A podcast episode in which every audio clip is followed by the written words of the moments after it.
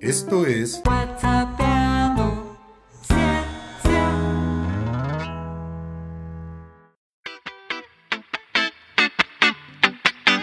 Hoy, en el último episodio de esta serie, hablaremos de un tema aún en debate que tiene que ver un poco con cómo percibimos el calendario.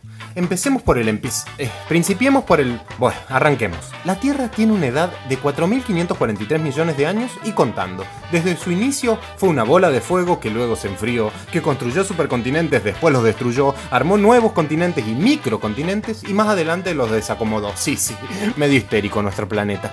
Fue cuna de la megaflora del carbonífero y albergó desde organismos unicelulares hasta los megabichos, conocidos como los dinosaurios. Tus ídolos. ¿Y las personas? ¿A cuándo aparecemos? Dicen por ahí que si se comparara la historia de nuestro planeta con el tiempo que transcurre durante un año, el primer Homo sapiens aparecería en los últimos 10 minutos. Sí, el 31 de diciembre a las 12 menos 10. ¿Qué se siente saber que en la historia del mundo somos ese familiar que se colgó y aparece antes del brindis de Año Nuevo? Además, toda la civilización humana se desarrollaría relativamente en solo los últimos 20 segundos del año. Si lo comparáramos con este 2020, quizás sean los más felices del año.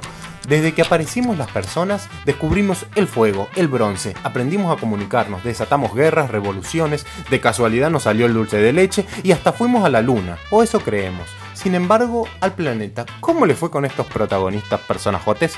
Actualmente, parte de la comunidad científica considera que es tan importante el impacto humano en este último tiempo que ha llegado la hora de dar un nuevo nombre a la época actual, el Antropoceno, protagonizada por la huella humana, aunque otra parte piensa que esto es una flayada surgida de nuestro propio ego inherente. Pero bueno, sin irnos como la mona Lucy por las ramas, el Antropoceno sería la época en la que el ser humano comenzó a generar impactos en el registro geológico.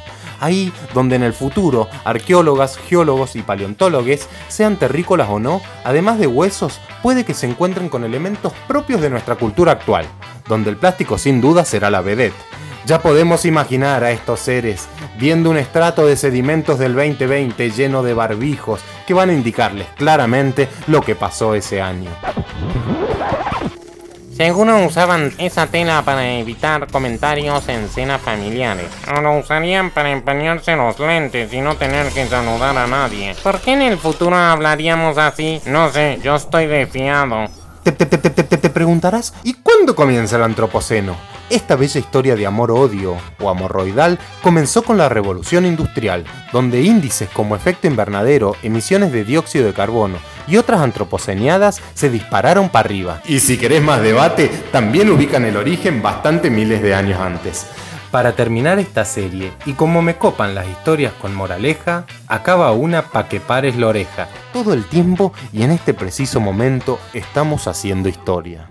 Oh, ¿Qué historia quisieras que escribamos para la humanidad? Sé que vas a querer hacer una bonita, siendo felices y... ¿Pero qué haces? ¡Sacate esa perdiz de la boca! ¡Che, cosa seria!